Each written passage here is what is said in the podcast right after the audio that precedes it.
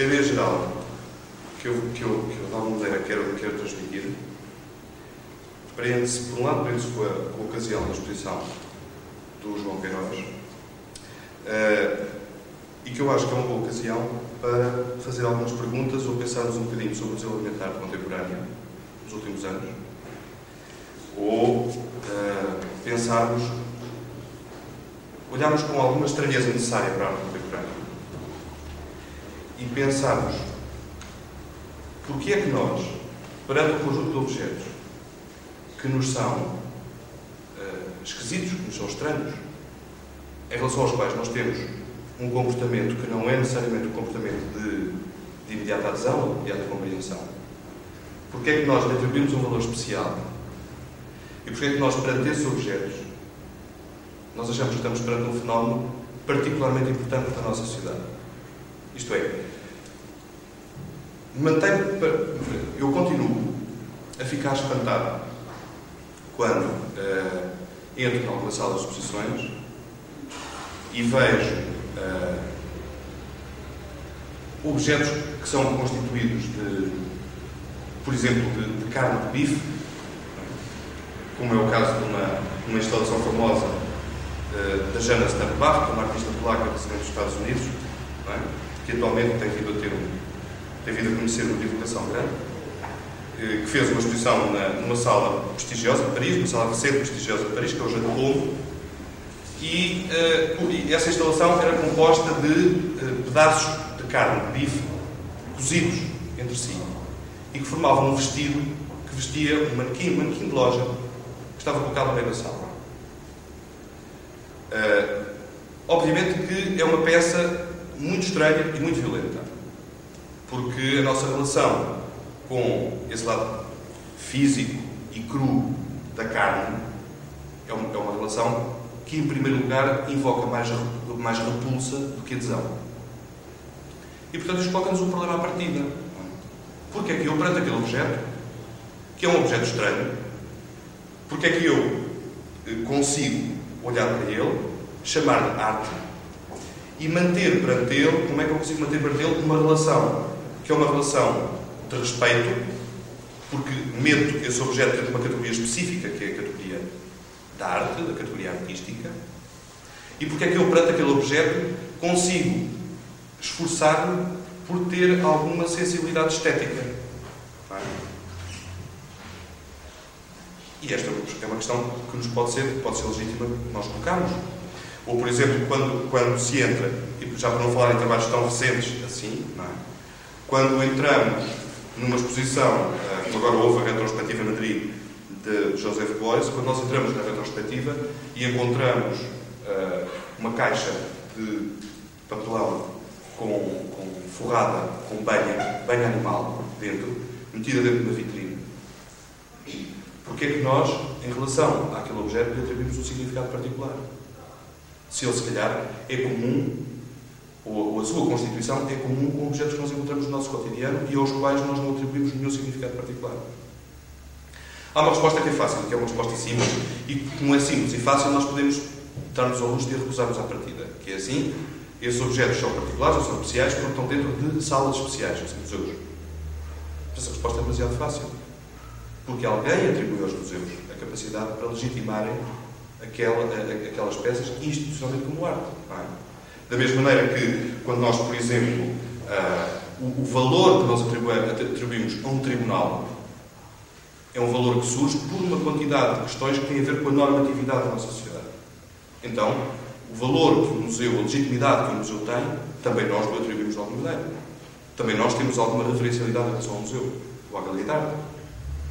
E se temos essa referência, podemos de alguma maneira desconfiar dela. E temos esse direito. E, portanto, hoje em dia, eu acho que é interessante nós olharmos para esses objetos estranhos e tentarmos fazer essa pergunta que é como é que nós chegamos a isto? Porquê é que nós temos isto? Porquê é que isto é arte? E porquê é que a arte continua a ter um papel especial na nossa sociedade se trabalha com elementos que nós encontramos todos os dias nas ruas e aos quais não atribuímos importância em particular? Há o caso muito comum do Bertrand Lavier, que é um artista francês, que empilha objetos industriais cotidianos, por exemplo, uma máquina de lavar louça com uma cadeira em cima. é uma escultura.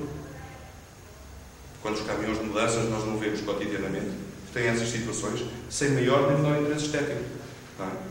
Mas são objetos estranhos. Uh, e, e, aos quais não chamamos arte, chamamos o acaso de um empilhamento feito por causa do transporte mobiliário. No entanto, sendo Bertrand Lavier, é uma escultura. Portanto, importa parar neste contexto estranho que é a arte, neste corpo estranho que é a arte, e pensarmos um bocadinho nele e vermos porque é que nós temos essa relação especial com, com a arte. Uh, e, e, é um pouco esse o caminho que eu, que eu vos proponho para fazermos hoje. É, é começarmos a pensar nessa complexidade da arte contemporânea, perguntarmos porquê é que a arte contemporânea é complexa uh, e vermos aonde é que nós conseguimos chegar num raciocínio a partir dessa ideia de complexidade da contemporânea. Isto é, nós, pegando essa evidência de que é complexa, uh, ver como é que ela se articula connosco. Essa complexidade, como é que se articula connosco. Uh, a, a, em primeiro lugar, eu, eu, acho que devíamos tomar uma, uma espécie de, de, de, de pressuposto, esse que é o seguinte. Uh, em arte é muito mais importante fazer perguntas do que obter respostas. Eu acho que isto é um bom ponto de partida para nós, sempre. Talvez não só em arte, talvez noutros domínios da, da nossa atividade, mas principalmente em arte, é muito melhor nós fazermos perguntas do que esperarmos uh, paulatinamente por respostas. E porquê? Porque uh, a categoria da pergunta implica uma abertura e uma disponibilidade que é inerente à própria apreciação do objeto artístico. Portanto, em primeiro lugar, perante o objeto artístico, é pressuposto que nós tenhamos uma determinada abertura.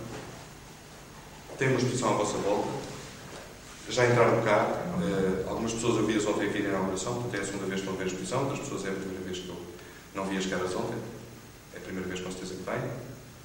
E, com certeza, quando entraram na exposição, tiveram dúvidas.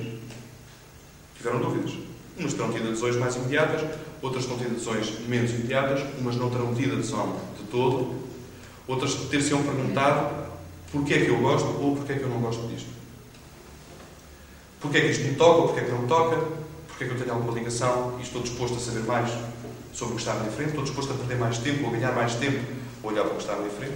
E outras pessoas não tiveram essa atitude ou não tiveram essa, essa, essa disponibilidade de abertura para as obras que estão à sua volta. Entre estas duas atitudes, obviamente que há diferenças.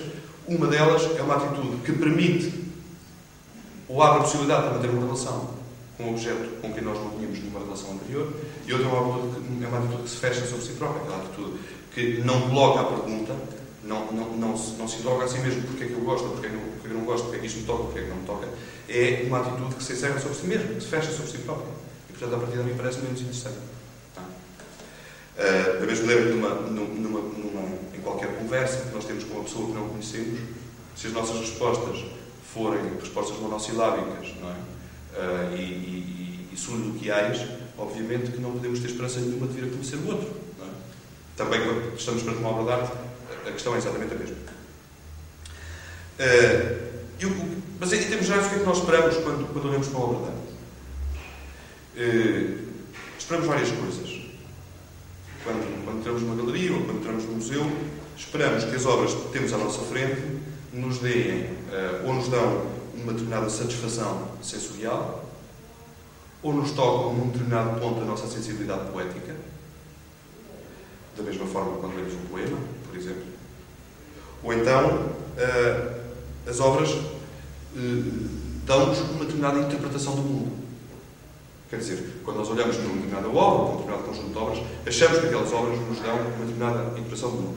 Havia um filósofo francês, Maurice Merleau-Ponty, que tinha num, num, livro, num livro particularmente interessante, pequenino, chamado Leia d'Esprit, tinha uma expressão que é, que é uma expressão engraçada. Ele diz que a arte é arte porque nos dá a ver o mundo como se fosse completamente outro e completamente novo. Portanto, claro que a posição de Merleau-Ponty é uma, uma, uma posição uh, dos anos 40, é? uma posição utópica, mas de alguma maneira implica esta atitude de esperar que a obra de arte nos faça ver o mundo como se fosse novo. Implica-nos que a obra de arte é uma espécie de filtro que transforma o mundo numa outra realidade, uma realidade simbólica que nos permite compreender o mundo de outra maneira. Portanto, digamos que nós, quando olhamos uma obra de arte, temos imensas expectativas. É? Temos, ou podemos ter expectativas mais ideológicas, ou podemos ter expectativas mais profundas em termos da consciência, ou podemos ter expectativas mais ligadas à nossa sensibilidade imediata.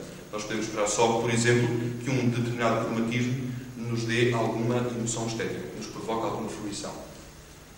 Uh, da mesma maneira que quando ouvimos um concerto uh, musical, por exemplo, uh, também esperamos que esse concerto, na música utiliza-se muito esta palavra, que a música nos transporta. É? Portanto, nós esperamos que a nossa consciência se abata perante a emoção estética que tem em relação a uma determinada realidade que nos é exterior. E carregados por ela. Digamos que em relação à obra de arte, em última instância, nós, sempre, nós temos sempre a esperança que a obra de arte nos faça esquecer a nós mesmos e se transforma numa realidade superior a nós e nos transporta para um outro lado. Um outro lado qualquer. Frequentemente temos desilusões. Frequentemente entramos em galerias e achamos que aqueles trabalhos não têm esse poder em si. Não têm essa capacidade de transporte, não têm essa capacidade de nos tocar a sensibilidade ou, ou nos mudar a nossa maneira de ver o mundo.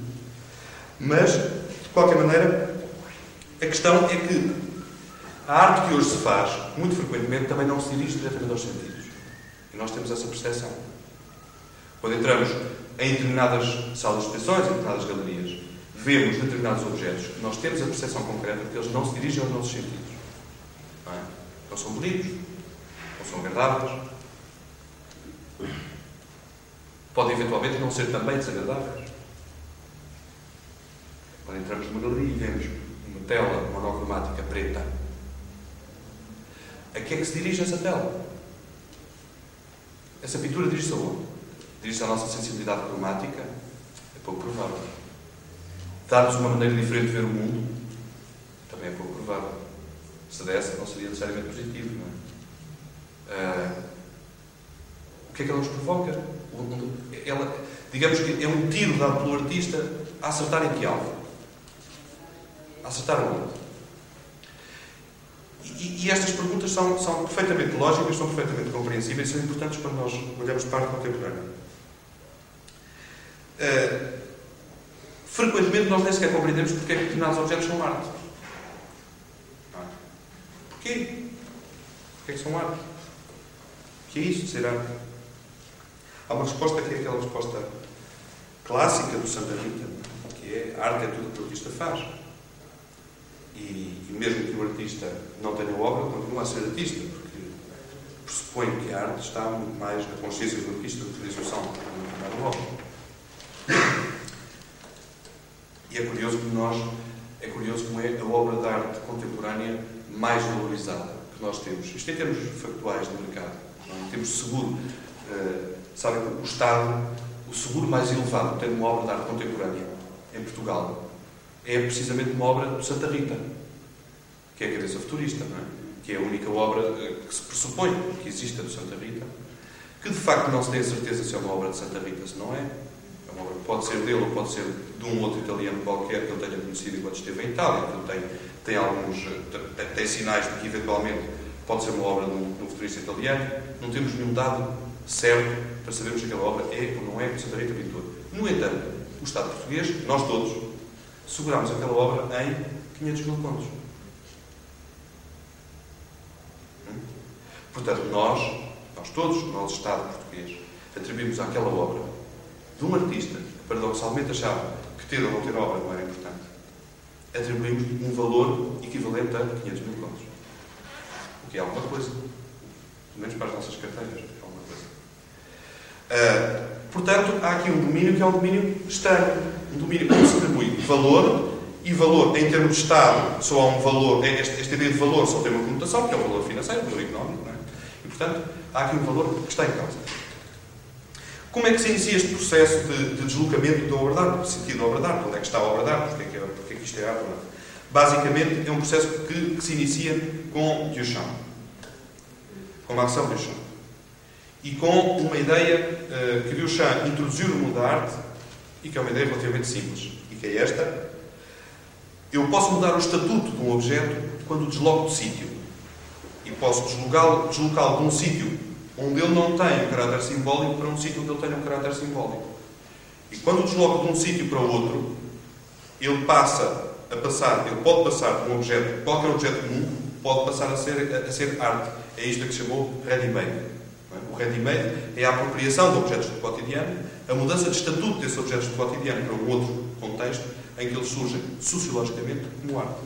Claro que isto baralhou completamente os dados com que a arte do século XX estava a jogar. É? A partir daí, legitimam-se uma quantidade de atitudes que uh, seriam atitudes completamente incompreensíveis durante o século XIX. Claro que não foi só Duchamp. Uh, foi, há, há, todo o percurso de, de, alargamento das fronteiras do que é compreensível como arte no início do século, mas Duchamp, digamos que é aquela personagem simbólica que nos faz entender que este processo de deslocamento da arte teve uma origem, teve alguém, teve um pai. Uh, posteriormente, durante a década de 40, uh, nomeadamente uh, nos Estados Unidos, e, e, precisamente em 1944, há um artista americano, e é um artista americano que tem até um particular, digamos, tem um particular interesse em Portugal, porque há uma quantidade de nova geração de pintores portugueses, especialmente Aldo Lapa, que tem uma grande ligação à sua obra, a falar de Robert Motherwell, que é um, um, um historista americano uh, que, que, que, se vestiu de uma particular importância para, para alguns pintores portugueses. Robert Motherwell tem uma expressão num livro, uh, que, é, que é um livro que ele editou em 44, que se chama uh, o, mundo pintor, o mundo pintor moderno, o Modern Painter's World, em que ele diz que o único valor da arte, o único valor que a arte tem, é a liberdade individual. E, portanto, toda a arte só é ferível, só é ferível mediante a nossa, nós constatarmos ou não eh, a, liberdade individual do artista no ato criativo. Tudo, toda a arte que não refletir no ato criativo a liberdade individual do artista não tem sentido enquanto arte. E, portanto, digamos, toda a arte fica remetida para a liberdade de criação individual. Esta, digamos que esta proposição não é uma proposição inocente. É uma proposição que, uh, que tem um valor político também. Porque só a liberdade individual do artista, só a capacidade individual do artista criar, é que pode, de alguma maneira, fundamentar uma realidade diferente e transformadora. Esta era a posição de Robert Madrigal. Uh, e, e, portanto, isto, para além do problema que nós tínhamos, que era assim, determinados objetos, fora do seu contexto, passam a ter um estatuto, podemos chamar, palavra pesada, podemos chamar um estatuto ontológico diferente. Também, essa categoria arte pertence à liberdade do indivíduo. Digamos que aqui temos duas barreiras à comunicação. Por um lado, nós temos que ter a garantia de que estamos num lugar em que aquele objeto tem um estatuto artístico. Em segundo lugar, nós.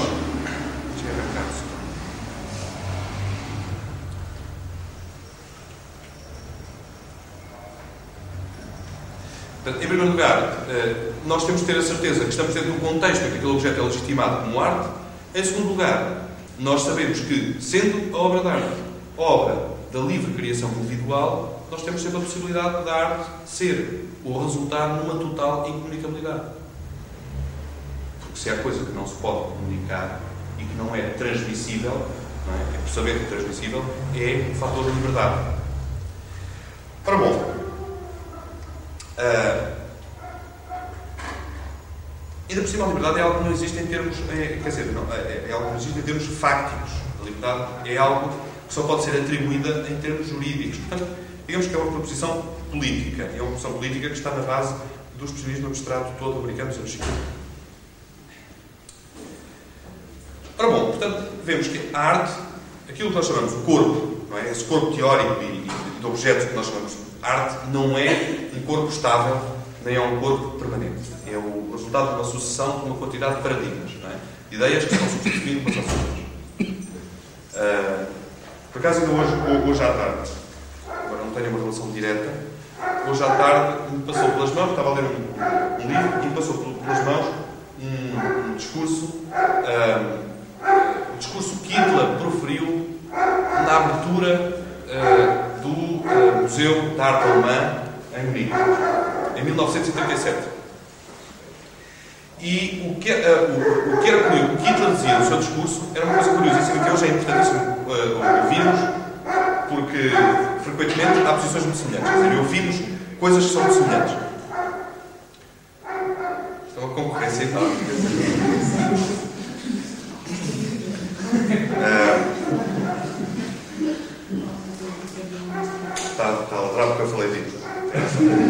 Mas, então Hitler dizia, porta-se Hitler dizia que se alguma coisa nós devemos recusar a arte, e temos a obrigação de recusar, é a categoria temporal. Isto é, a arte não pode variar com o tempo. O artista que se deixa levar pelo tempo é um artista que não está a cumprir a sua função. E a arte que se deixa levar pelo tempo é arte que está ao mesmo nível da, da moda, da roupa. Ele fala mesmo, é arte que está ao mesmo nível de um casaco feito por um alfaiate. Porque o artista tem a obrigação moral da intemporalidade. Por outro lado, Hitler situa-se em 1937, e por isso é que também este livro de 44 de Robert Marnowell tem um significado diferente. Ele diz que, precisamente, a posição individual do artista não tem interesse nenhum. Aquilo que é, portanto, de facto, é o artista, na sua obra, exprimir uma categoria coletiva.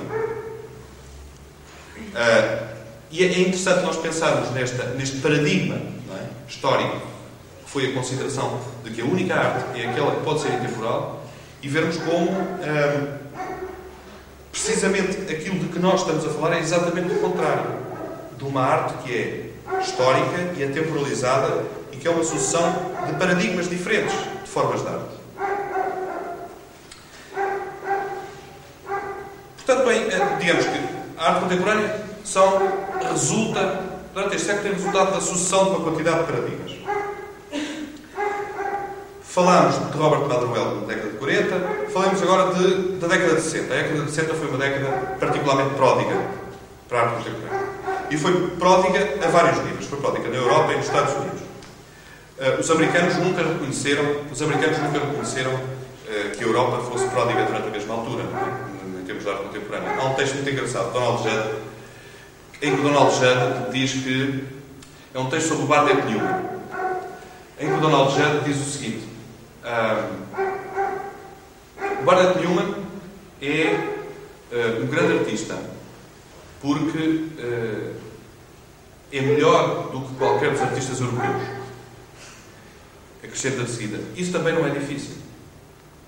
O que é facto, que é importante, é que depois o Barnett Newman era também melhor do que todos os outros artistas americanos. Mas, portanto, havia uma desconfiança enorme nos Estados Unidos sobre aquilo que estava a passar na Europa. Que é que estava a passar nos Estados Unidos e o que é que estava a passar com Donald Trump? Estava a aparecer o minimalismo, nomeadamente em 1966, o texto é de 66, do Donald Judd sobre Barnett Newman. Estava a aparecer o minimalismo uh, e o conceptualismo, com Donald Judd por um lado e Joseph Kossut por outro. O que é que traz o minimalismo e o conceptualismo, em termos gerais? Por um lado, o minimalismo parte da ideia de que o papel e o estatuto e a função da arte se prendem com a mínima utilização de recursos na máxima uh, mudança perceptiva do espaço. Por outro lado, o conceptualismo, com Kossuth, parte de um princípio, que é a arte é uma linguagem. Como a nossa linguagem falada é uma linguagem, como a linguagem escrita é uma linguagem. E, portanto, o objeto da arte, aquilo sobre que a arte se debruça, é sobre ela mesma. Sobre os seus problemas de linguagem. Portanto, nós, por um lado, temos o minimalismo e o conceptualismo, o minimalismo pensando numa linguagem de espaço e o conceptualismo pensando na própria essência da linguagem da arte, que constroem um dos paradigmas mais importantes da arte até hoje. Basta ler, abrir qualquer jornal, qualquer crítico de qualquer jornal, a frequência com que a palavra linguagem é aplicada a uma exposição. A linguagem do artista, a linguagem deste artista, a linguagem do outro artista, a retórica deste artista, os recursos linguísticos que este artista utiliza. Há, um, há, há, um, um, uma questão, uma pergunta que nós podemos fazer, né, na tal ótica de início, que é melhor fazer perguntas, às vezes sem necessariamente esperar pelas respostas. Há uma pergunta que podemos fazer é esta, é esta ideia de que a arte é a linguagem. E a pergunta que podemos fazer é assim: então, se a arte é a linguagem, qual é a gramática da arte? Então, se a arte é a linguagem, o que é que nós podemos considerar como um signo? Então, se a arte é linguagem, o que é que quer dizer cada um dos signos da arte? Por exemplo, temos aqui este quadro do, do João Queiroz. O que é que quer dizer este tom uh, bege róseo que ele tem? O que é que significa? A partir do princípio que aquela cor pode ser tomada como um signo, o que é que ela significa? E, e se prolongássemos isso acerca da forma, ou acerca da estrutura, ou acerca da transparência, ou acerca de qualquer outra categoria utilizada, chegávamos à conclusão de que não tem sentido nenhum colocar esta pergunta. Esta pergunta não tem sentido. Dentro de uma obra de arte, é muito complexo nós definirmos elementos mínimos estruturais é? que funcionem como signos de uma linguagem. É muito, é muito difícil nós definirmos o que pode ser a gramática da arte, eh, de qualquer artista individual, quanto mais da arte em geral. É? E, portanto, nós podemos partir de um princípio que é o seguinte: talvez a arte não seja uma linguagem de todo. E esse, e esse é um dado com que nós hoje nos confrontamos. É assim? Foi construído o paradigma a partir de duas correntes muito importantes do século XX, é? do minimalismo e do conceptualismo, de considerar a arte como uma linguagem. E se nós desconfiarmos dessa, dessa, dessa certeza de que a arte é uma linguagem? E talvez seja legítimo hoje desconfiarmos disso. Mesmo que nós pensemos na expressão individual de cada artista, o que é que cada elemento da obra de cada artista quer dizer? Quer dizer alguma coisa? São perguntas que é legítimo colocar. Por outro lado, na Europa, o que é que se passava na mesma altura? Digamos que havia duas, duas correntes que eram essenciais. Nos Estados Unidos havia uma outra, perdão, que era a pop art. É? A pop art é um fenómeno que arranca também nos anos 60 e que parte de uma ideia, também ela simples na sua estrutura, e que é, que é basicamente a seguinte: a sociedade, nomeadamente a sociedade de consumo, que tinha evoluído imenso durante os anos 50, a sociedade americana, uh, fornece-nos imagens. E a arte pode trabalhar permanentemente com as imagens que a sociedade de consumo vai fornecer. E a única coisa que ela faz é operar essa tal transformação estatutária, de que de alguma maneira o Chant tinha falado, é? que é agarrar os objetos de consumo e colocá-los incorporados dentro das obras. É o caso das sopas Campbell do Andy Warhol, é? ou é o caso das Merlins ou é o caso uh, da, da, utilização da banda desenhada por Roy Lichtenstein.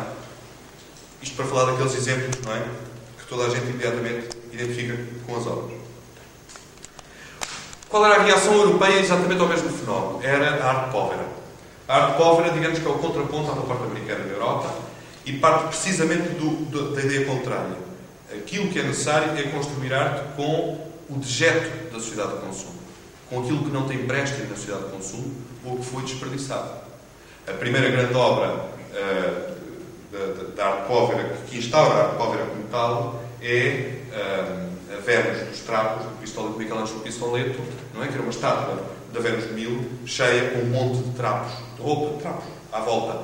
Uma réplica, portanto, um produto, um subproduto da sociedade de consumo, mais o desperdício da própria sociedade de consumo, os trapos. Um, e, realmente, no, na, em Itália, delineia-se uma corrente sólida da arte pobre, de que fazem parte uh, o Michelangelo Pistoleto, uh, de que faz parte o Giovanni Anselmo, uh, de que faz parte o Júlio Paulino, e que são todos eles artistas que vão trabalhar com elementos simplicíssimos.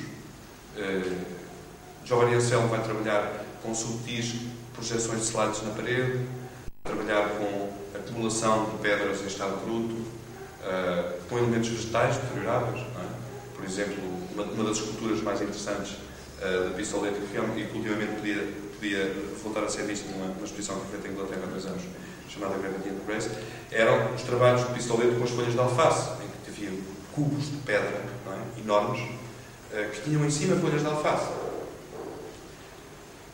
Que obviamente levantam um problema enorme de conservação, que devem calcular. Todos os dias, tinham, no, todos os dias na, na galeria tinham sempre dadas as folhas de alface que estavam em cima do alvo. Isto a nós espanta-nos, não é?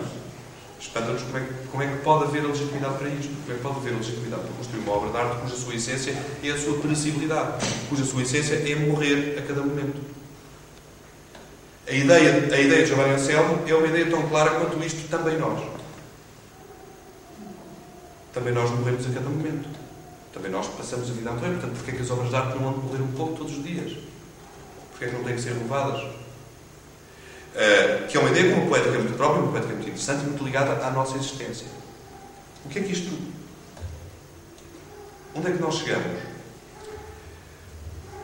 Se nós mantivermos em relação a algumas destas obras, que foram obras relativamente escandalosas no seu tempo, se nós hoje olharmos para ela com alguma distância e se mantivermos uma abertura em relação a elas, nós frequentemente encontramos ligações muito mais fortes à nossa existencialidade do que aquelas que nós suspeitamos que elas mantivessem. São frequentemente obras muito mais próximas da existência humana, do cotidiano.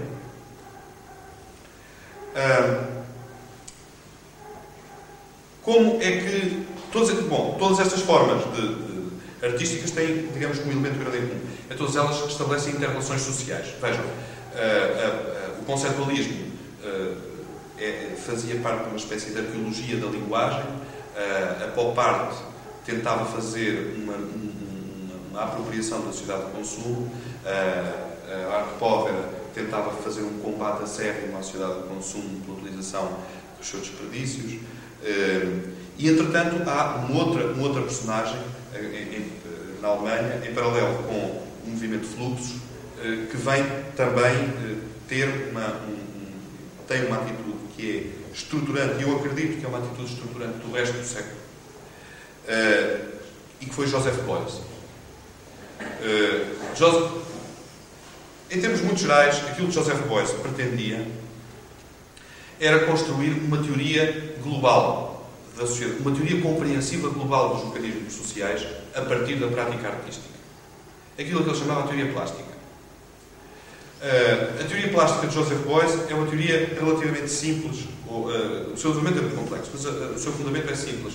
é o seguinte: nós, o que é que é mais importante em nós? O que é que é mais importante no mundo?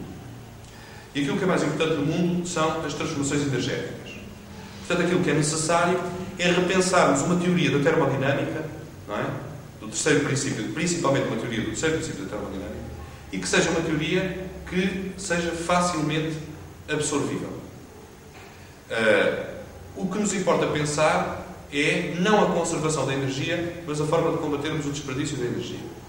E todos nós, em essência, somos energia. Aquilo que é importante em nós é a energia. E qual é a nossa forma primeira de energia? Como é que nós manifestamos essa energia? Pelo calor que produzimos. E nós passamos a vida a perder calor. E, portanto, José Coelho começa a utilizar na sua obra aquilo que ele acha que são formas de manutenção do calor. Os melhores materiais que mantinham o calor. Como o feltro, por exemplo. Por onde é que nós perdemos calor, em primeiro lugar? Perdemos calor pela cabeça. E então José Coelho, numa atitude, uh, uma atitude pessoalmente, quer dizer, de, de, de, de autorrepresentação da sua teoria, resolveu que, durante toda a sua vida, e andou até ao fim da vida, permanentemente com um chapéu Stetson de feltro. Para proteger o calor que apertava na cabeça. Uh, esta teoria de, de, que nós permanentemente desperdiçamos calor uh, fa, uh, faz com que toda a sua obra, então, seja uma obra sobre a manutenção da energia. Sobre a preservação da energia.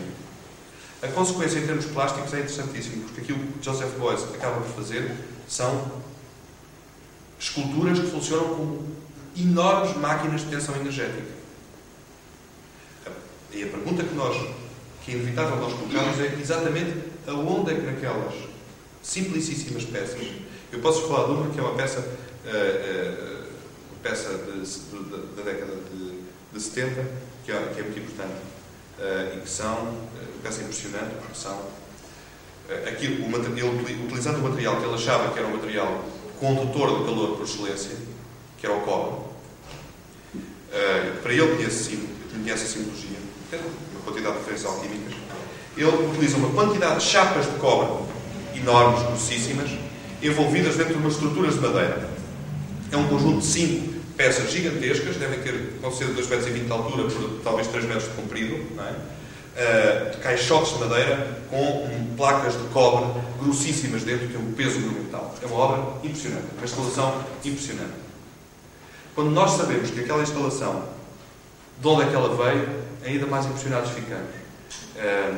Aquilo que ele expõe nessa, nessa, nessa peça são só as placas de cobre que tinham chegado à Kunstakademie de Düsseldorf para isolar as paredes e que ele acabou por aproveitar todas na íntegra sem as tirar para fora dentro dos caixotes onde elas tinham vindo.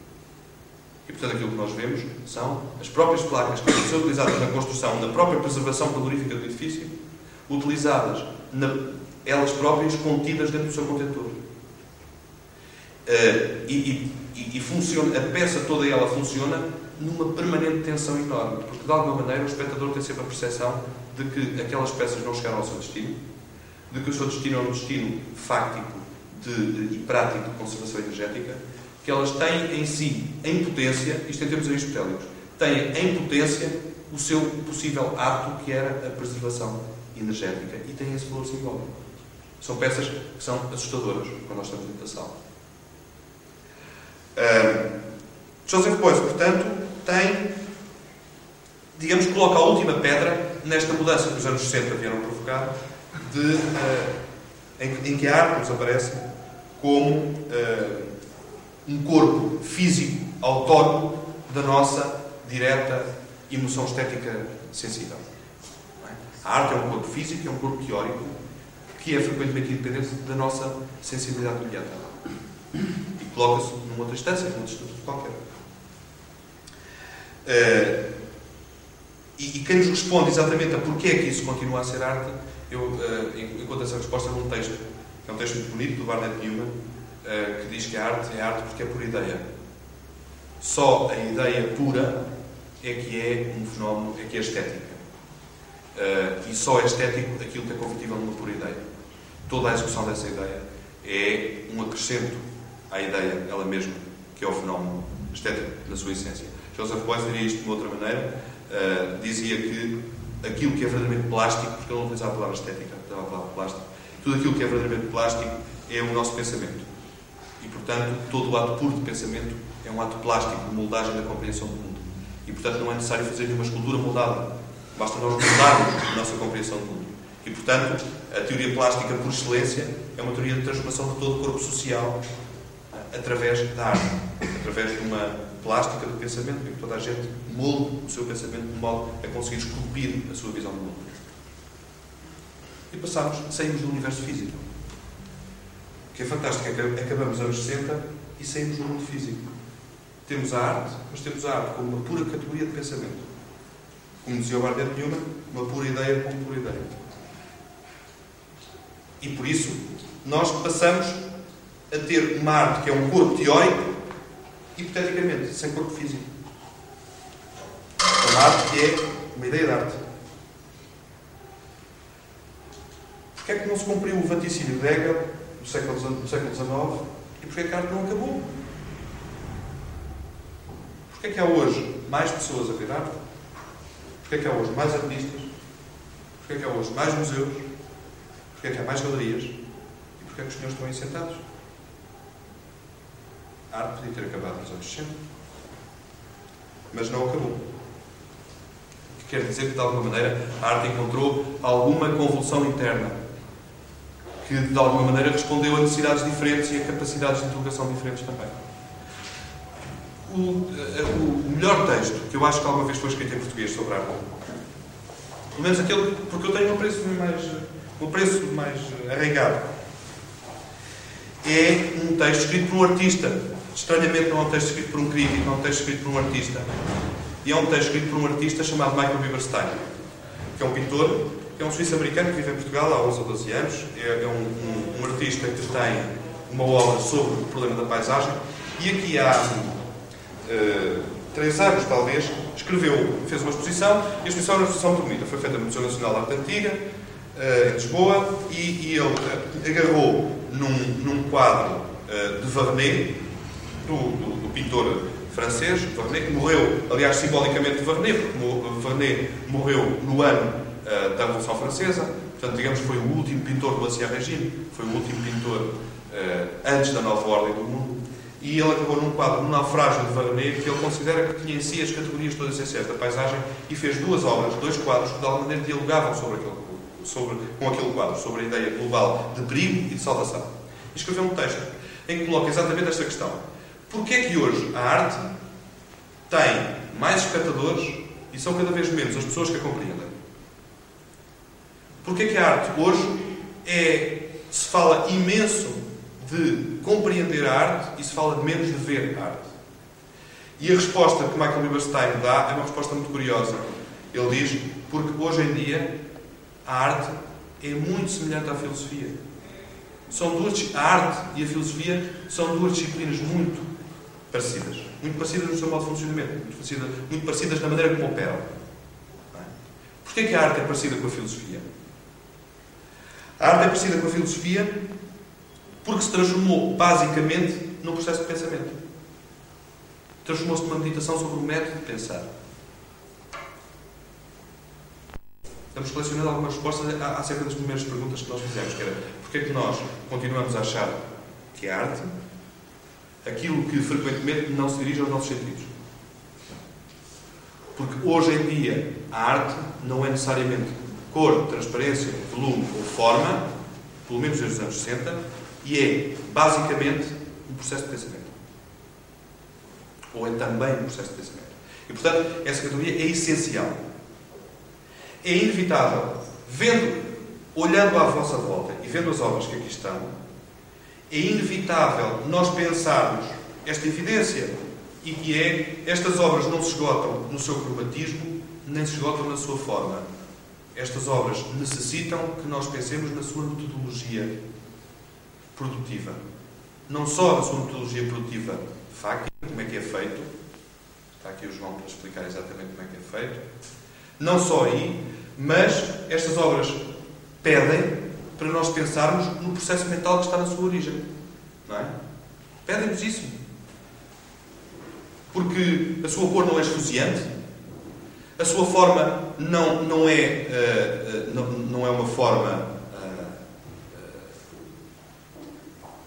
fortemente plástica no espaço. Estas obras pedem outra coisa de nós. Pedem que nós pensemos de outra maneira. Lá.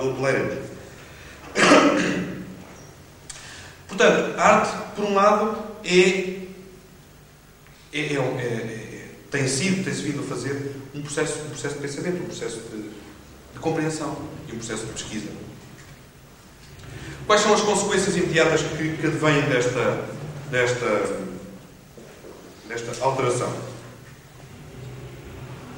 Eu apontava quatro consequências imediatas. E quais são consequências que nós vemos permanentemente todos os dias quando entramos nas posições. A primeira é o medo do caráter decorativo. as últimas duas décadas têm sido atravessadas por um legítimo medo dos artistas do caráter decorativo das suas obras. Os artistas já repararam que a crítica, quando quer agredir algum trabalho, diz que é um trabalho decorativo? É, das, é uma das ofensas que se pode fazer à arte contemporânea, é dizer que ela é decorativa. Porquê? Porque ela, sendo curativa, é subsidiária, não é a coisa em si, é algo que está lá para cumprir a função de outra coisa, ou para ajudar outra coisa a cumprir a sua função. Portanto, a arte deixou de ser decorativa, ou a função decorativa deixou de fazer parte da sua essência. Em segundo lugar, há um, um declínio da manufatura. Já falei aqui no caso do Boyce, que nem sequer tirou as caixas, as placas de, de cobra dentro do caixote, não é? Acabou nas placas de cobra dentro do caixote e expõe-as na, na sala de exposição. É uma quantidade de artistas que não produzem eles as suas obras, encomendam. Já para não falar no, Jeff Koons, que aqui numa entrevista que dava há três anos, dizia que os seus instrumentos de trabalho eram basicamente o telefone e o fax. Que é possível. Há artistas cujos instrumentos de trabalho são basicamente o telefone e o fax.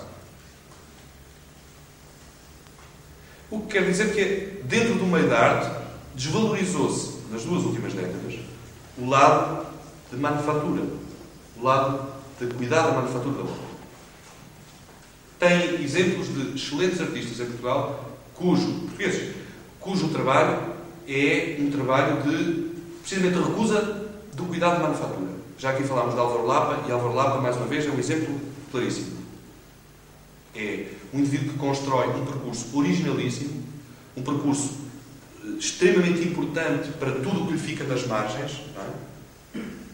E é um artista que uh, toda a sua obra é constituída pela recusa do caráter decorativo e do cuidado da manufatura. Por isso é que ele usa platex ordinário, por isso é, por isso é que ele usa flowmaster, por isso é que ele usa tintas industriais. É? Um escultor mais recente, Rui Sanches. Toda a obra de Rui Sanches, porque é uma obra espartana, é uma obra muito espartana em termos da metodologia de pensamento que ela tem, ela recusa o lado decorativo não é? por também uma enorme pobreza nos meios de manufatura. É? Trabalha com staff, trabalha com madeira industrial, de cofragem, trabalha com laminados industriais. Tem um outro exemplo claríssimo, por exemplo, em Pedro Cabrita Reis, que agora tem uma, uma retrospectiva na Fundação Carlos Gulbenkian, que é alguém que, exatamente na tradição de Boyce, porque é, digamos, que é esse o seu eixo, na tradição de Boyce, é alguém que, para quem é importantíssimo a brutalidade do material, a forma como o material brutalmente se assume. Um, um, um bocado de madeira é um bocado de madeira. Não temos que lhe pôr a goiva, não temos que o transformar na sua forma. Um bocado de madeira é um bocado de madeira. Um pouco, uh, uma rosa, uma rosa, uma rosa. O material é a essência de si próprio e a obra é a essência do material, que é a essência de si mesmo. Portanto, utilizá-lo como ele é, como ele está, da maneira como é. Uh, uma terceira, temos dois. Recusa do caráter decorativo e o segundo era o declínio da manufatura. Um terceiro, um terceiro, uma terceira componente é a recusa da teatralidade. A narratividade da obra de arte tinha sido uma constante durante todo o século XVIII, durante uma boa parte do século XIX. A arte contava uma história. A arte contava uma história de uma glória, contava uma história de uma tragédia, contava um fé diver, mas a arte contava uma história.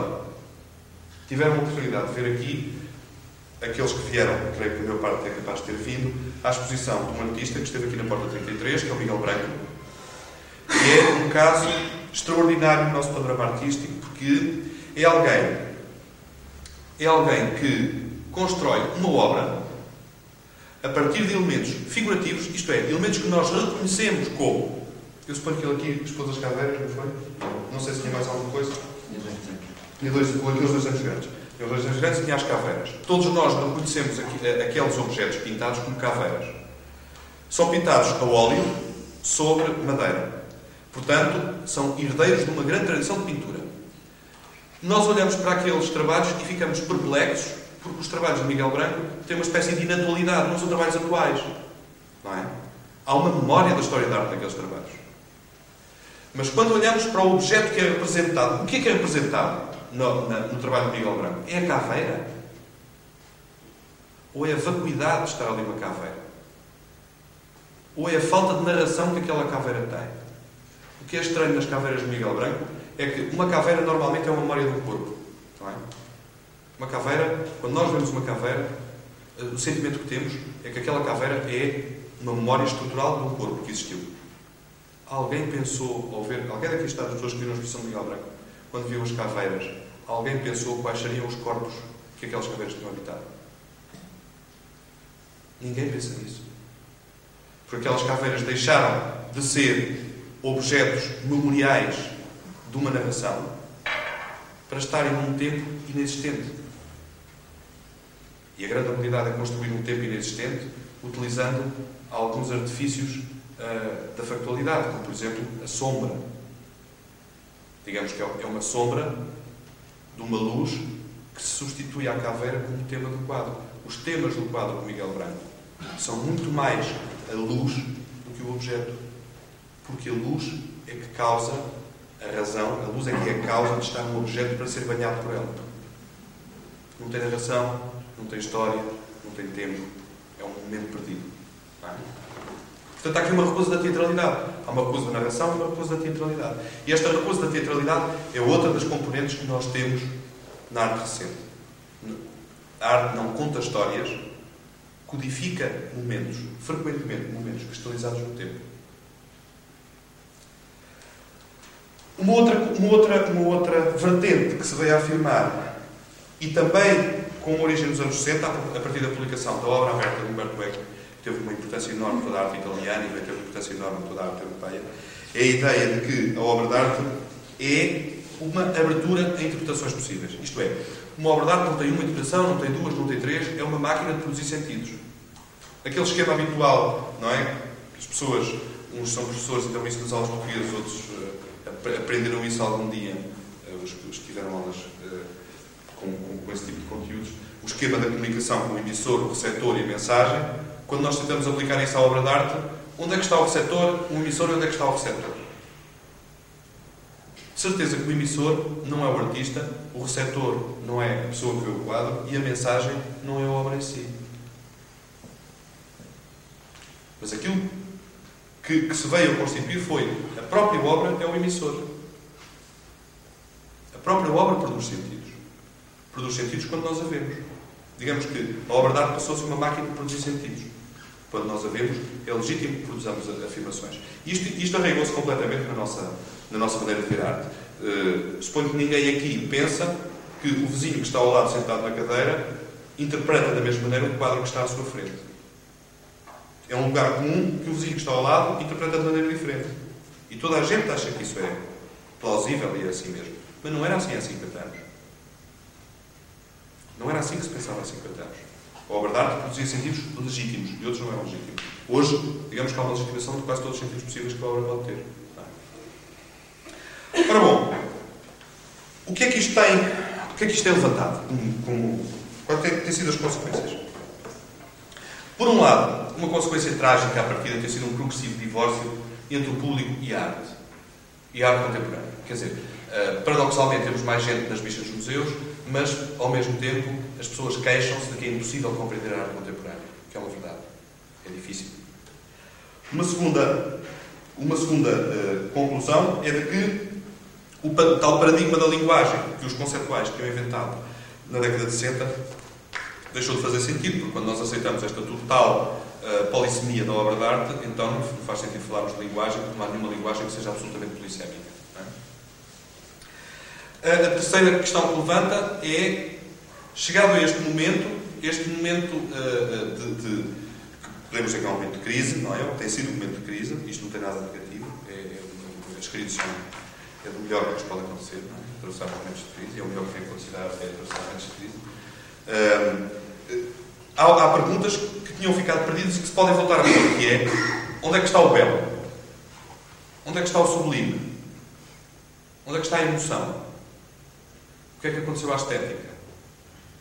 E, portanto, neste momento estamos numa altura extremamente feliz da história da arte, que é aquela altura em que podemos livremente, de uma maneira com interesse, de uma maneira produtiva, voltarmos a colocar todas estas questões. Onde é que está o véu? Onde é que está o sublime? Onde é que está a estética? E o que é que nós hoje pensamos que é a estética outra vez? Por outro lado, podemos voltar a perguntar também onde é que está a sensibilidade. Para que é que nós queremos a sensibilidade? Qual é a ligação entre arte e sensibilidade?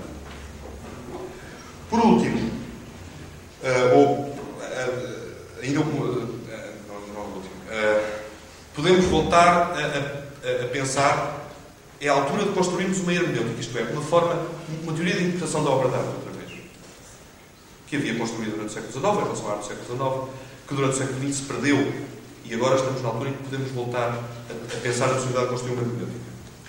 Por último, há uma constatação que eu acho que é uma constatação interessante, é que, em alguns casos, nós estamos a repetir uma quantidade de perguntas e de polémicas que fizeram parte da grande polémica de final do século XIX entre o romantismo e o realismo. Nós hoje assistimos, outra vez, à volta de, de, de polémicas que foram polémicas do século XIX e que agora nos aparecem com outro sentido, mas que é interessante pensarmos nelas.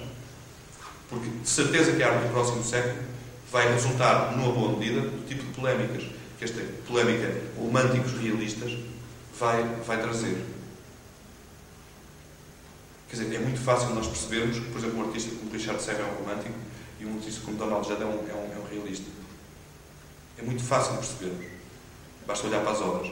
Isto não, não, não, é necessário haver um discurso exaustivo sobre isto. É o próprio discurso de Donald Judd sobre a realidade da linguagem que ele transporta e é o próprio discurso de Richard Serra sobre a ontologia do peso que ele transmite com as suas obras. Portanto, há uma nova, uma, um, um reaparecimento da polémica entre romantismo e realismo. O que quer dizer que nos vão aparecendo paradigmas novos. Outros paradigmas que surgem, que estão nascentes neste momento. Nós ainda não temos nomes para eles. É? muito fácil nós falarmos. Nós, já aqui falámos, em termos de correntes. Pop art, arte pobre, falámos de uh, uh, minimalismo, falámos de conceptualismo, depois podíamos falar de subcorrentes. É? é para isso que, é isso que os críticos são pagos, é para fazerem este tipo de estudos. É assim que os artistas também gostam, é? para poderem zigue-zaguear entre as coisas. Agora, quando nós pensamos na arte de hoje, hoje que se faz hoje, nós, felizmente, estamos naquele momento em que ainda não temos nome para ela. E, portanto, estamos a, a funcionar a quente. Isto é o quê? O que é isto? Em corrente é que encerra? Felizmente não temos nome. Temos a, estamos numa altura excelente de grande liberdade compreensiva. É um, digamos que é um, uh, uh, será talvez um momento feliz da arte, como foram os anos 60 durante este século. Portanto, uma, uma, uma grande inovação que o, nosso, que, que o momento que nós vivemos também nos trouxe é um, uma, uma diferente consciência do corpo. E que tem tudo a ver com a arte, não é? Não se faz arte sem corpo, de qualquer maneira. E, e, e neste momento nasce uma consciência diferente do corpo. Nasce uma, uma consciência diferente do corpo a nível sociológico, não é? Uh, obviamente que nada disto é estranho ao problema da SIDA, uh, nada disto é estranho ao problema da realidade virtual, nada disto é estranho à questão da robótica, nada, nada disto é estranho à, à questão do aparecimento, digamos, de um outro corpo do Robocop. Não é? Nada disto é, uh, basta pensar em alguns filmes que têm, têm sido filmes importantes recentemente para ver como eles nos falam de um outro corpo. Um outro corpo que ainda não tem nome, mas que é um alter corpo nosso. O Robocop foi um sucesso, é? E foi um sucesso pela estranheza daquele outro corpo que aquela outra entidade tem. Toda a gente aqui se lembra do Twin Peaks. Toda a gente viu na televisão. O que era estranho no Twin Peaks, aquilo que era fascinante no Twin Peaks, era que, nomeadamente a série televisiva, era que toda a série era passada a partir de um corpo que era um alter ego de todos nós, porque era a vítima prototípica e que era a Laura Palma, envolvida num saco plástico. Não era ela morta, era ela morta envolvida num saco plástico. Isto é, o seu corpo era um corpo não natural, mas era um corpo em plástico. Era um corpo plastificado, era um corpo isolado do mundo. O seu contacto com o mundo, o contacto com o mundo daquele cadáver, daquele corpo estranho, não era o próprio cadáver, e era isso que era chocante. Mas era uma segunda pele que tinha sido colocada. Uma pele sintética, que o fazia uma espécie de protótipo do isolamento da morte. Um pouco como uh, no frigorífico, quando se metem coisas para congelar, não é? Se envolvem dentro de sacos plásticos. E nós sabemos que estamos ali a, a, a, a tratar de, uma pura, de um puro isolamento daquele corpo do seu exterior. Também a inteligência de David Lynch foi exatamente começar um filme a partir de um corpo isolado do seu exterior e tomá-lo como a vítima e o motus de toda aquela história. Para, para pensarmos noutro filme de David Lynch que nos coloca exatamente este problema do corpo. Porque eu acho que estas artes têm a ver umas com as outras. Quer dizer, temos que um bocadinho também de cinema para perceber o que é que se passa nas artes plásticas. Um, eh, um outro filme de David Lynch, que, uh, Blue Velvet, um filme pouco anterior, e que tinha, uma, tinha um. Não sei se lembram que o filme começa com uma orelha achada no chão. E há um, há um close-up sobre aquela orelha, como se a câmera entrasse dentro da orelha. E todo o filme é passado dentro daquela orelha. E no fim do filme há uma saída da orelha, do outro lado. Como se, se tivesse entrado numa, num corpo inexistente, que é um corpo paralelo a todos nós. É? O corpo negro da sociedade. Aquilo que está ao lado e nós não vemos. Tudo aquilo que é invisível, que é subterrâneo e que o nosso mecanismo de percepção não permite que se veja. Quer dizer, que germes é que estão aqui nesta mesa? Que micróbios andam por este chão? Nós hoje sabemos que todos esses corpos, que eram invisíveis para nós há 30 anos atrás, hoje nós sabemos que são convivências nossas. Hoje nós sabemos que o nosso corpo é, ele próprio, um enorme emaranhado de corpos estranhos. Talvez a palavra, há palavras que marcam épocas, talvez a palavra que vai marcar esta época seja contaminação. E talvez por isso é que há os, os grandes fenómenos sociológicos da recusa do outro, não é? Os racismos e das xenofobias. É porque o grande medo, o nosso grande medo, é a contaminação. É nós sermos transformados em outra coisa pela via do agente de um outro corpo. E é natural que as artes plásticas tenham, tenham vindo de alguma maneira a refletir esta nossa particular cuidado, a nossa particular atenção à forma como nós vivemos o exterior do nosso corpo através do último limite que nós temos, que é a nossa pele. E, portanto, eu acho que esta exposição do João Queiroz trata exatamente, e é como eu vejo, pode dizer se eu estou enganado, trata exatamente desta nossa, de, do, do limite último que o sujeito tem no século XX e que não é outro, senão um invólucro que, que ainda por cima não é um invólucro espúrio é um invólucro já ele contaminado. E esta exposição, portanto, é sobre a pele. E é por isso é que estes, estes, esta, estas obras têm um contacto epidérmico tão estranho. Quem estiver ao pé tem autorização para tocar na parte da. Não na parte branca, na parte pintada. Fazem barulho. Posso? Fazem. São estranhas.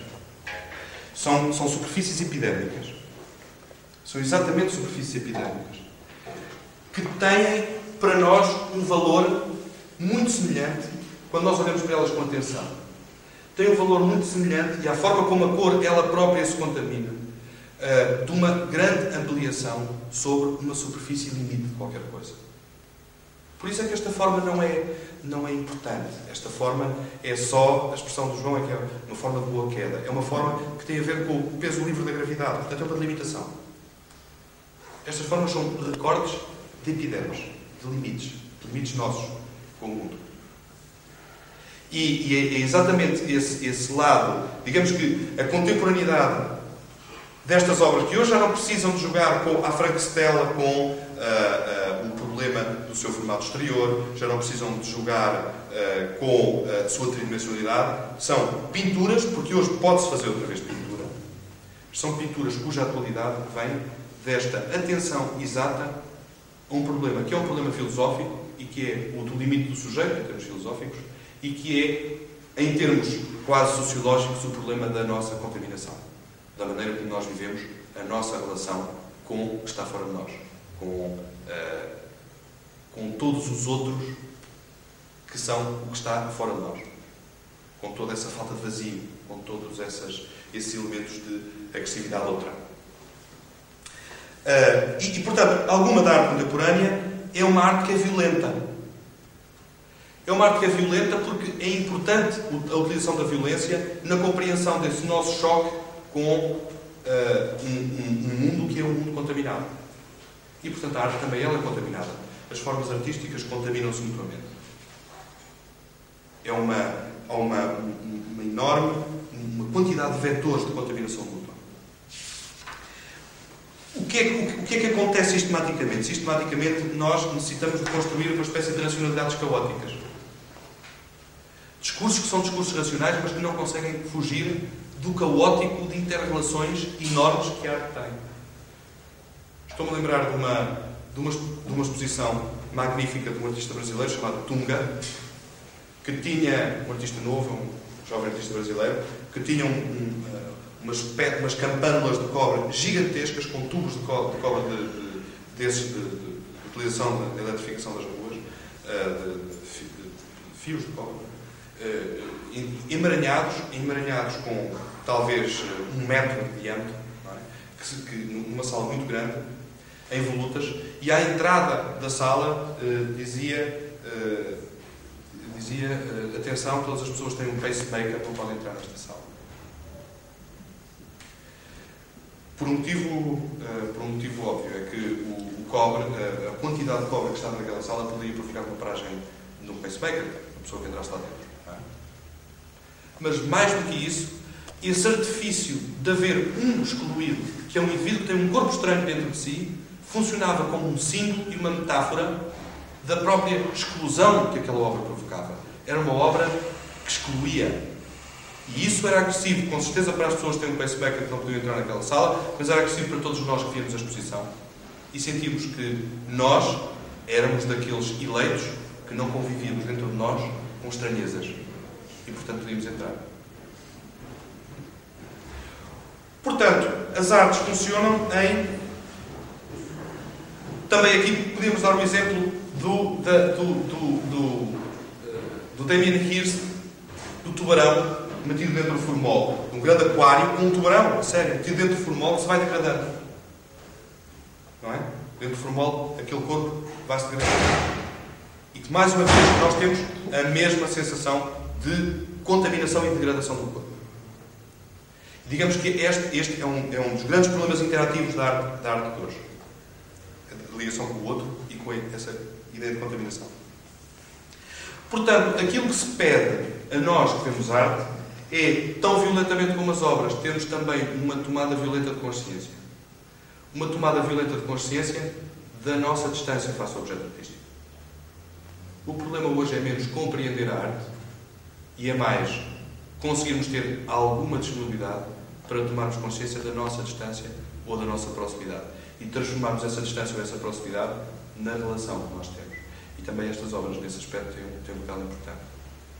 Não são obras que se vejam dois metros, nem são obras que se vejam um metro, são obras que se veem ao pé. São obras que se veem, que nos chamam para irmos ao pé, vê-las e perceber a delicadeza ou a subtileza da superfície matérica construída. Portanto, o que é interessante é nós tomarmos consciência dessa distância. Da distância metafórica, da distância simbólica e da distância real. E percebermos essa interação, que é uma interação espacial e que é uma interação ontológica com o objeto artístico, que só vive porque nós existimos numa distância que passa a ele. Digamos que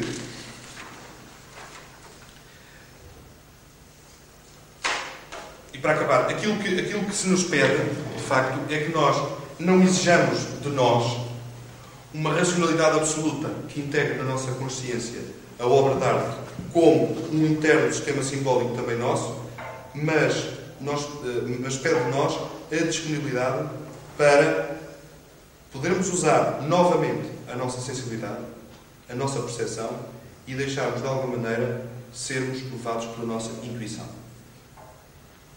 que é uma categoria de apreciação estética perdida, pelo menos desde o século XVII. Era, é fundamental hoje que nós utilizemos a nossa. que não queiramos ter uma grelha interpretativa à partida quando entramos em contato com o objeto artístico. Que não queiramos partir para o contato com o objeto artístico sabendo tudo o que ele nos pode dar e mantendo a possibilidade da nossa, da nossa intuição, de alguma maneira, interagir com o objeto. Isto é complicado. Isto, obviamente, é complicado. E a consciência de que eu falava há pouco é a consciência de que nós podemos só tomar consciência de que necessitamos de nos disponibilizar para o objeto artístico. De deixar a intuição de alguma maneira agir sobre o objeto. Portanto, mais do que vir aqui dizer a construção, a transparência, a simbólica, mais do que isso, é nós conscientizarmos da relação que nós temos, da distância que nós temos, da relação cultural que nós traçamos o arm's length, não é? que é um conceito inglês muito engraçado, a distância de um braço. Nós percebemos qual é a distância do nosso braço, onde é que acaba o nosso limite de ação. É um problema que já, de tal maneira, o Leonardo da Vinci tinha, tinha levantado. É? A, consci, a consciencialização do outro percebe exatamente qual é o seu raio de ação, o seu campo de ação. E isso é discutido hoje. Voltemos a tomar nota. E voltemos a tomar atenção ao nosso corpo. Voltemos a tomar atenção à maneira como o nosso corpo interage com o outro, nomeadamente com esses outros são objetos artísticos. Uh,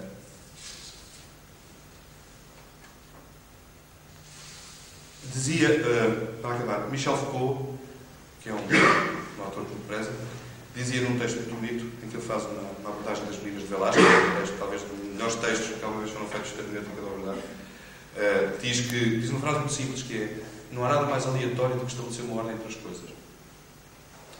E, portanto, eh, eu, creio também que esta talvez seja a única palavra de ordem que podemos admitir na nossa relação com a arte.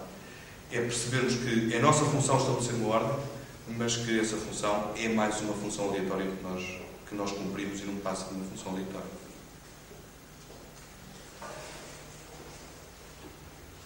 Se quiserem fazer perguntas, comentários, observações.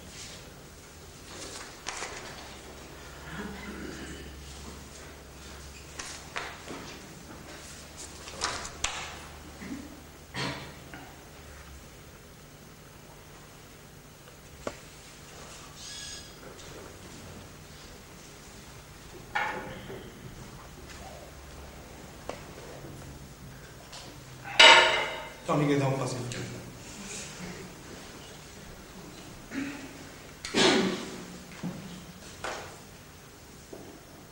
Podem fazer perguntas ou podem pôr também o Mica, também posso responder, se dirigir diretamente, se quiser saber alguma coisa mais concreta sobre os trabalhos que estão expostos ou sobre o que é o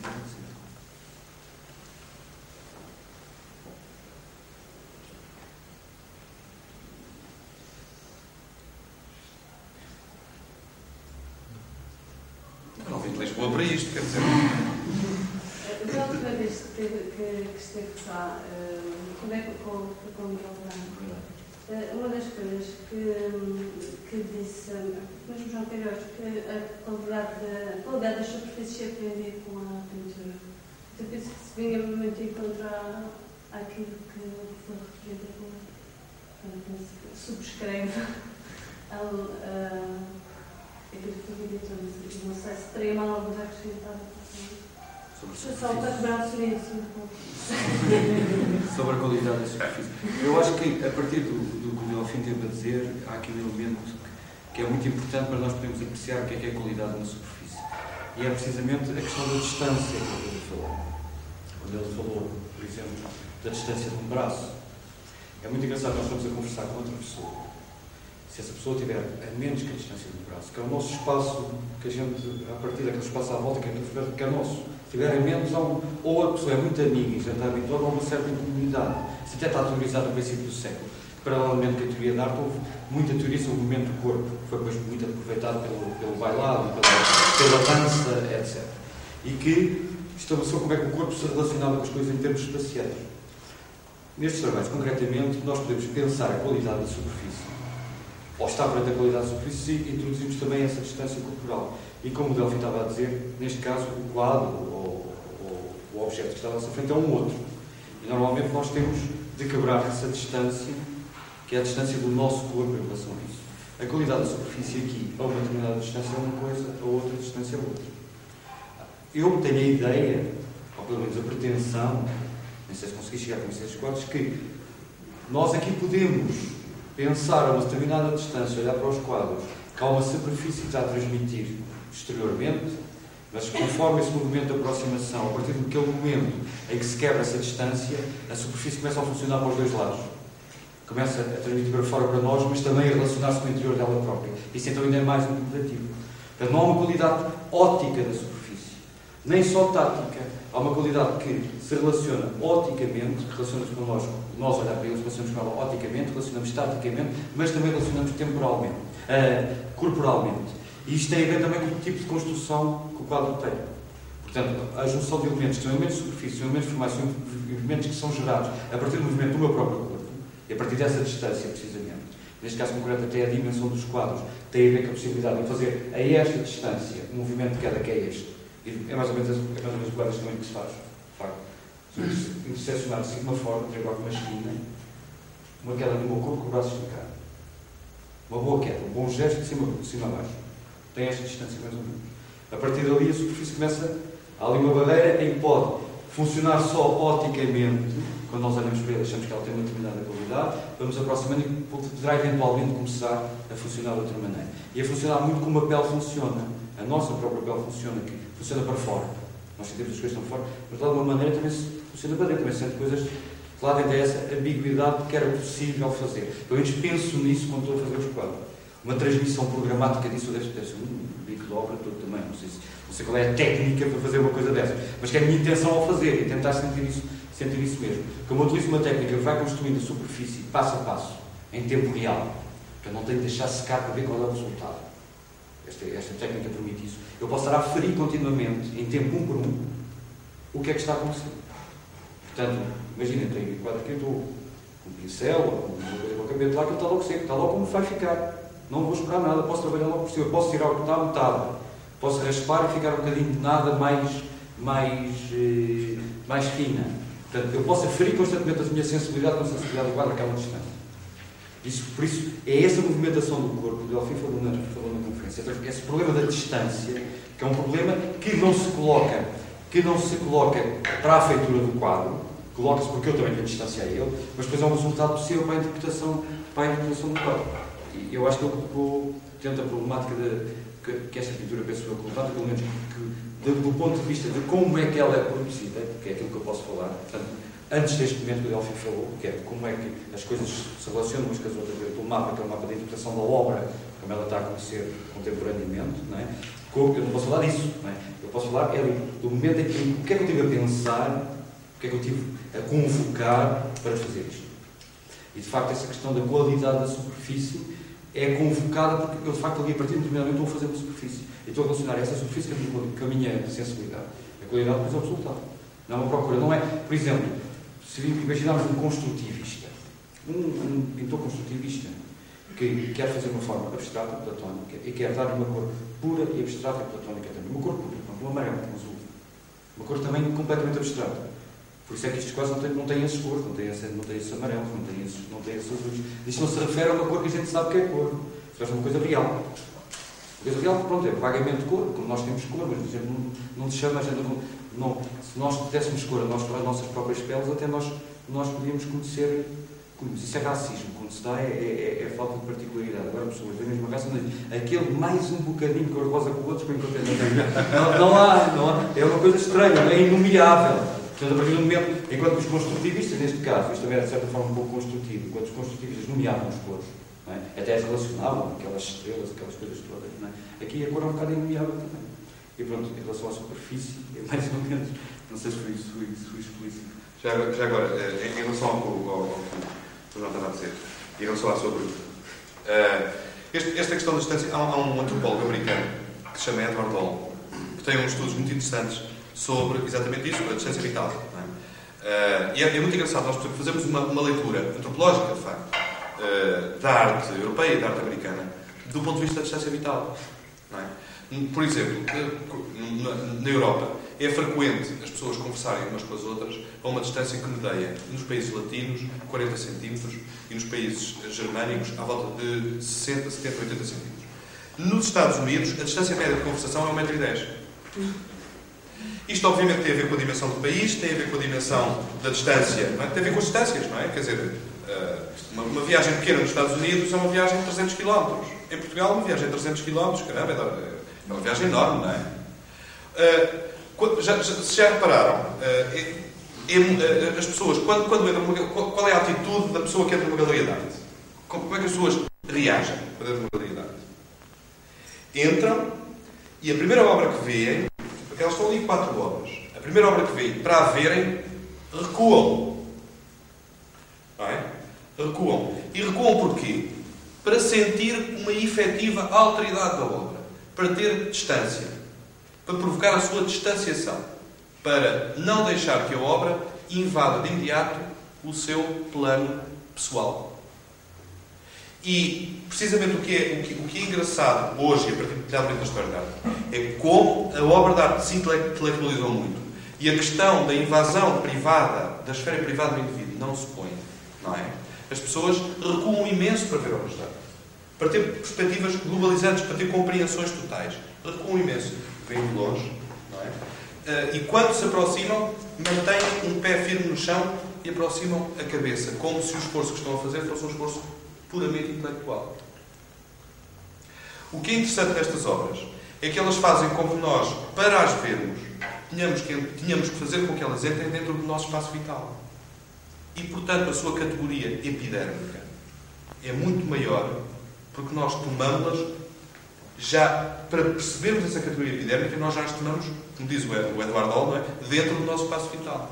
Dentro da tal razão, vá lá, latina, de 50 centímetros ou 40 centímetros. Nós temos que invadir mesmo esse espaço latino. E, portanto, são, digamos que são obras, nesse sentido, que nos invadem.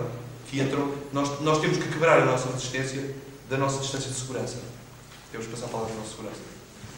Era disso que era, digamos que era também que estava a falar nos Estados Unidos.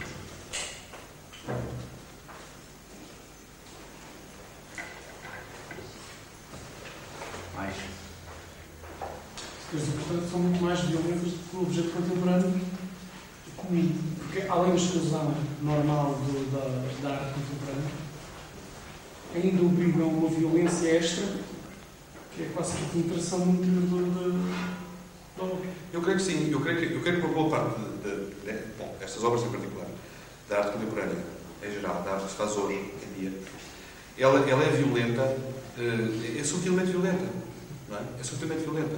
Ela, ela, eh, a sua autoridade impõe-se, fazendo com que nós tenhamos que romper, nomeadamente, a nossa proteção, a nossa esfera protetiva. É? Quer dizer, uh, em termos uh, leibnizianos, é como se nós tivéssemos que uh, meter as obras dentro da nossa moda. Mas talvez seja precisamente essa a redenção da arte. que vai furar todas as expectativas de morte?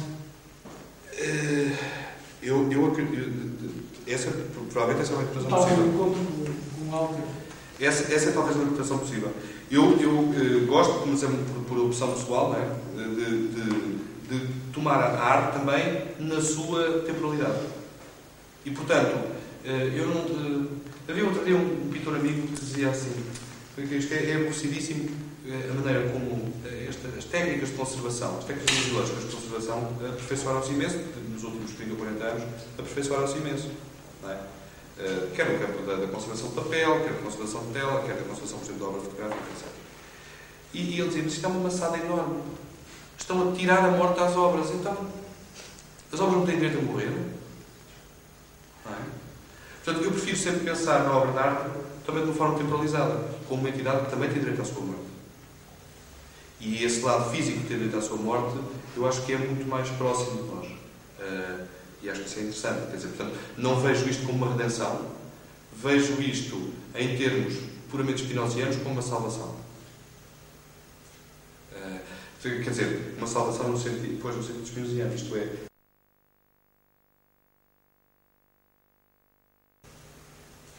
Eh, quer dizer, uma salvação no sentido, depois no sentido spinoziano, isto é, como uma como a relação com a obra de arte encaminha-se para uma, um- uma zona de comunhão? Que não é necessariamente uma comunhão pacífica. Não é? É, a comunhão, como Spinoza falava da comunhão com a natureza, eh, com, uma, com uma particular relação com uma outra natureza, que é a natureza da verdade. Não sei se respondi. Sim, sim, claro. Também tem a ver com a dimensão do oculto, da- Mistério. do mistério, exato, do, do que nós não conhecemos, Sim, sim. que é importante, que é o desafio. Claro que sim. Muito mais do que, do que a arte tradicional, do século XIX. Eu, eu, eu acho que na arte, do século- XIX, houve uma, havia, por exemplo, no romantismo, no romantismo do século XIX, há uma tensão de mistério muito grande. Sim, claro. O que, o que nós temos é que, é que olhar sempre para, para a arte também de uma forma historicizada. Quer dizer, a arte do século XIX tinha, convocava, como é uma palavra que o, que o João gosta de utilizar, que é uma palavra muito interessante, não é? convocava uma quantidade de tensões, não é? a propósito dessa categoria de mistério, precisamente, convocava uma quantidade de tensões que eram tensões muito eficazes no seu tempo. A questão é que nós não podemos pensar hoje em convocar exatamente as mesmas tensões que eram convocadas há 100 anos. Temos que convocar outras, porque o tempo mudou e as condições são diferentes. É? Eh, eu, eu, eu acho, quer dizer, eh, quando, isto que nós falamos de arte também é um fenómeno que tem 300 anos. Quer dizer, isto que nós chamamos de arte não é, uma, não é um fenómeno, é um fenómeno histórico também, não é?